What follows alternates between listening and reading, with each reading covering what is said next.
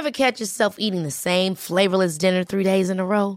Dreaming of something better? Well, HelloFresh is your guilt-free dream come true, baby. It's me, Kiki Palmer. Let's wake up those taste buds with hot, juicy pecan-crusted chicken or garlic butter shrimp scampi. Mm. Hello Fresh. Stop dreaming of all the delicious possibilities and dig in at HelloFresh.com. Let's get this dinner party started.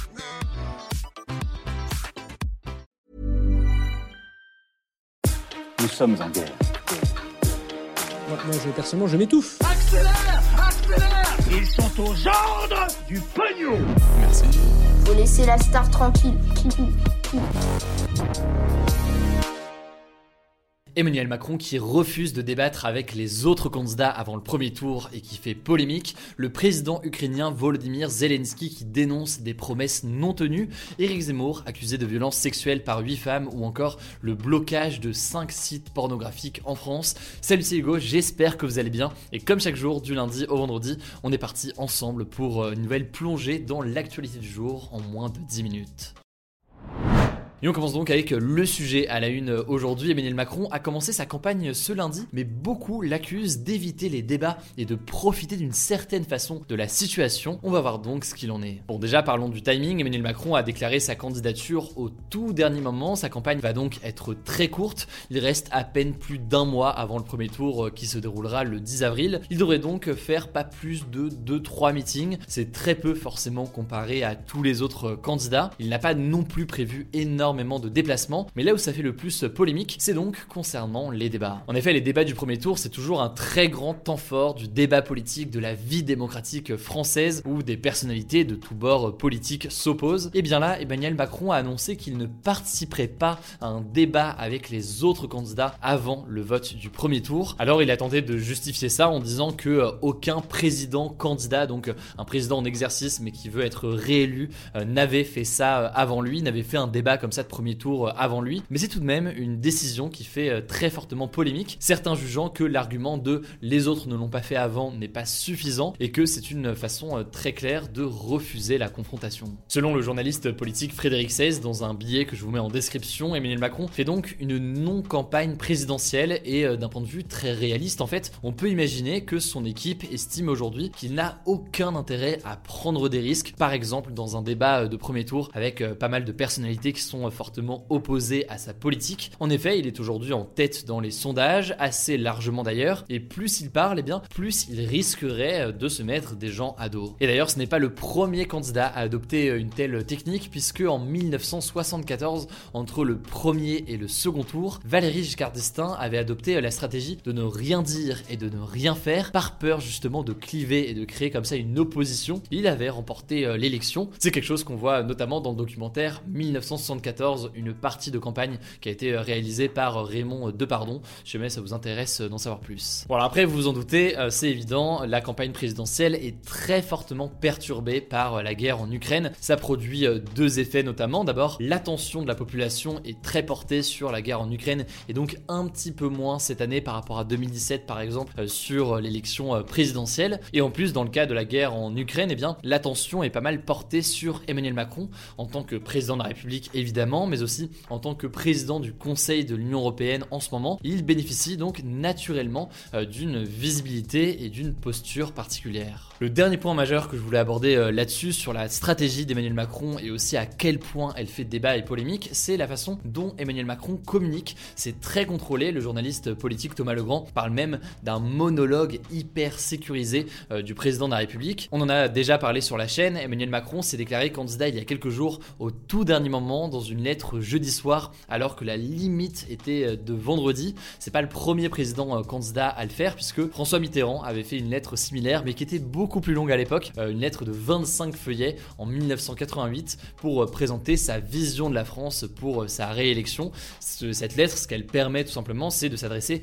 directement aux Français sans avoir à faire face par exemple à la contradiction d'un journaliste sur un plateau télé. D'ailleurs, cette idée de s'adresser directement aux Français, on le voit notamment avec avec le déplacement qui a été fait hier, puisqu'il a fait son premier déplacement de campagne à Poissy. Le président a en effet répondu aux questions de 250 Français, sauf que, eh bien, la radio France Inter a révélé que les questions étaient organisées à l'avance et préparées à l'avance, même si de leur côté, eh bien, les organisateurs affirment que Emmanuel Macron n'avait pas accès à ces fiches. Bref, le résultat, c'est quoi avec la crise du Covid et maintenant la guerre en Ukraine et en plus de ça, la posture qu'adopte Emmanuel Macron, certains estiment que c'est une non-campagne, et ce, alors qu'en parallèle, tout de même, d'autres candidats se mobilisent et enchaînent les meetings. Par exemple, Jean-Luc Mélenchon qui a tenu un meeting très important euh, ce week-end sur la paix, Éric Zemmour aussi qui a tenu un meeting euh, à Toulon euh, ce week-end.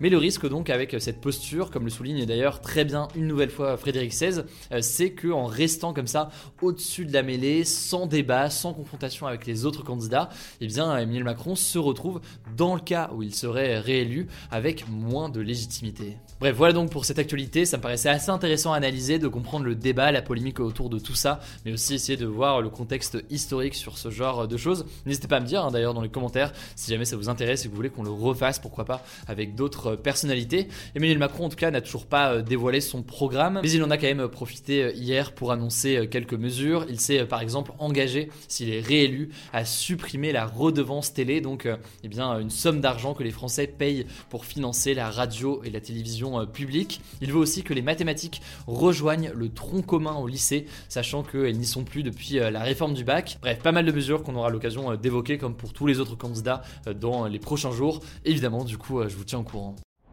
enchaîner avec euh, un point sur la guerre en Ukraine et d'abord euh, cette première information, le président ukrainien Volodymyr Zelensky a dénoncé ce mardi matin dans une vidéo euh, publiée sur Telegram des promesses selon lui non tenues des occidentaux, estimant en fait qu'il ne protège pas assez l'Ukraine des attaques russes. Zelensky réclame notamment la mise en place d'une zone d'exclusion aérienne au-dessus de l'Ukraine. Alors concrètement, ça voudrait dire que n'importe quel appareil volant au-dessus de l'Ukraine sans autorisation pourrait être abattu, mais cette option a été euh, catégoriquement exclu par euh, les États-Unis ou encore euh, l'OTAN, qui craignent en fait que ça déclenche le début d'une troisième guerre mondiale avec par exemple un avion russe abattu et une escalade militaire à partir de là. Au passage, en parlant de Zelensky, il a révélé pour la première fois hier, toujours dans une vidéo où il se trouvait exactement. Il est donc visiblement toujours dans son bureau présidentiel à Kiev. Deuxième information, Volodymyr Zelensky a déclaré dans un entretien à la chaîne américaine ABC qu'il était prêt à éventuellement ouvrir le dialogue avec la Russie concernant le statut de la Crimée, cette région donc ukrainienne que la Russie a annexée euh, en 2014, ainsi que les territoires du Donbass, ces territoires donc ukrainiens qui revendiquent leur indépendance et euh, que euh, Poutine a reconnu comme des républiques indépendantes. Il a assuré Zelensky pouvoir discuter et trouver un compromis avec la Russie sur la manière dont les territoires en question vont vivre. C'est donc une déclaration importante qui pourrait pourquoi pas ouvrir la voie à des négociations. On verra ce qu'il en est évidemment dans les prochaines heures. Troisième information euh, rapidement, selon un nouveau euh, bilan de l'ONU, plus de 2 millions de personnes ont fui l'Ukraine 13 jours après le début de l'invasion russe. La Pologne, pays euh, frontalier de l'Ukraine, en a accueilli plus de la moitié, sachant que eh bien, ce mardi, la Russie a annoncé aussi plusieurs cessez-le-feu locaux dans plusieurs villes avec des couloirs humanitaires, sachant que ces couloirs humanitaires pour faire fuir les civils sont dirigés en grande partie en direction de la Russie ou encore de la Biélorussie, un pays allié de la Russie. Quatrième et dernière information euh, concernant euh, l'Ukraine, le président américain Joe Biden a annoncé un embargo américain sur les importations de pétrole et de gaz venant de la Russie. Concrètement, ce que ça veut dire, c'est que les importations de gaz et de pétrole en provenance de Russie vont être totalement suspendues sur le territoire américain. C'est une décision euh, majeure qui pourrait avoir des répercussions sur le prix de l'essence aux États-Unis. Et d'ailleurs, le Royaume-Uni a annoncé qu'il arrêtera aussi à la fin d'année 2022 les importations de pétrole On verra donc si les pays de l'Union européenne font de même, sachant que pour l'Union européenne, c'est quand même beaucoup plus dur puisque un certain nombre de pays dépendent énormément aujourd'hui du gaz qui vient de la Russie. Donc s'en passer complètement, c'est pas forcément évident, ça pourrait avoir un impact important. C'est donc l'un des débats en cours là-dessus sur les sanctions économiques et sur l'impact aussi que ça peut avoir sur la population européenne. On en reparlera donc dans les prochains jours.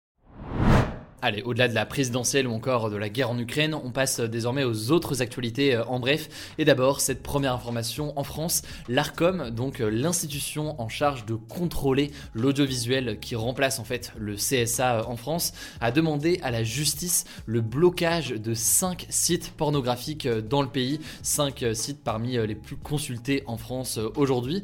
En fait, on en avait parlé sur la chaîne en décembre, le CSA leur avait laissé 15 jours pour prendre les mesures nécessaires à afin d'empêcher que des mineurs puissent accéder à leur contenu. Sauf que, eh bien, selon l'ARCOM, ce délai n'a pas été respecté. Alors ça ne veut pas dire que ces sites euh, vont être bloqués euh, tout de suite ni euh, dans les prochains jours. Tout ça va donc dépendre de la décision du juge. Dans les prochaines semaines, donc, les fournisseurs d'accès à Internet comme Orange ou encore SFR pourraient être contraints de bloquer l'accès à ces sites si la justice donc décide de le faire. Un blocage qui serait donc effectif pour les mineurs comme pour les majeurs. On verra donc concrètement ce que dit la justice là-dessus dans les prochains jours. Deuxième actualité, le gouvernement français a annoncé ce mardi un vaste plan de contrôle des EHPAD en France sur deux ans afin de mettre fin aux maltraitances de personnes âgées dans ces EHPAD. Cette annonce fait suite à la publication du livre enquête Les Fossoyeurs du journaliste Victor Castanet, un livre qui dénonce les maltraitances dans les établissements du groupe Orpea. On verra donc ce qui ressort de ces contrôles. Troisième actualité aussi aujourd'hui, huit femmes accusent le candidat à la présidentielle Éric Zemmour de violences sexuelles. C'est ce que révèle une enquête du média d'investigation Mediapart publiée ce mardi. Parmi euh, ces violences, il y a des comportements inappropriés, mais aussi des agressions sexuelles dans le cadre du travail pour des faits présumés allant de 1999 à 2019. Certaines femmes ont témoigné anonymement et d'autres ont souhaité euh, s'exprimer à visage découvert en vidéo. Éric Zemmour n'a pas réagi pour le moment au moment où je tourne ces actus du jour. Je vous mets le lien de la vidéo de Mediapart en description si jamais euh, vous souhaitez en savoir plus. Enfin, dernière information euh, majeure, on en parlait euh, d'ailleurs hier déjà dans les actus du jour. Aujourd'hui, c'est la journée internationale des droits des femmes. Des défilés ont donc eu lieu et des manifestations importantes dans de nombreuses villes de France à l'appel d'organisations ou d'associations féministes. Les organisateurs ont notamment réclamé beaucoup plus de moyens pour lutter contre les violences faites aux femmes, mais pas que, puisque les revendications étaient multiples aujourd'hui. Et je vous mets des liens directement en description là aussi pour en savoir plus.